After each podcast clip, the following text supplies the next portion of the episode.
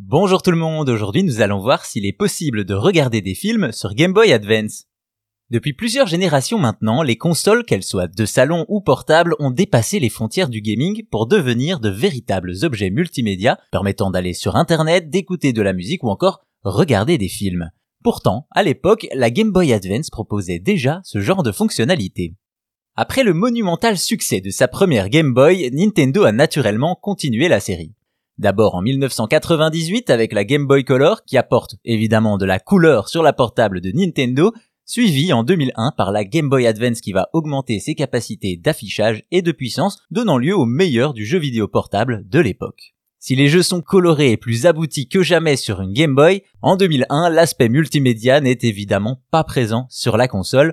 Enfin, pas de base, mais un accessoire va vite voir le jour, le GBA Movie Player.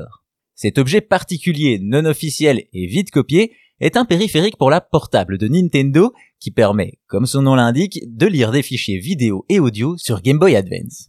L'accessoire se présente comme une grande cartouche à insérer dans la console et possède deux ports, un pour les cartouches de jeu, l'autre pour la carte mémoire. Sur le côté droit, un petit interrupteur permet de choisir entre jeu et film. L'accessoire est aussi fourni avec un CD-ROM qui contient les logiciels pour convertir des fichiers musicaux et vidéo au bon format.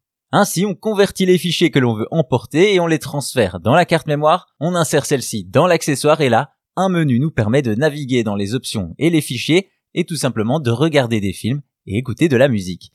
Hélas, le Movie Player de la Game Boy Advance n'est pas exempt de tout reproche, comme le temps nécessaire à la conversion des fichiers qui peut s'avérer extrêmement long, le volume de ceux-ci sur des cartes mémoire beaucoup moins bon marché à l'époque, ou encore la qualité vidéo et audio sont tout juste acceptables, forcément limitées par les capacités de la Game Boy Advance.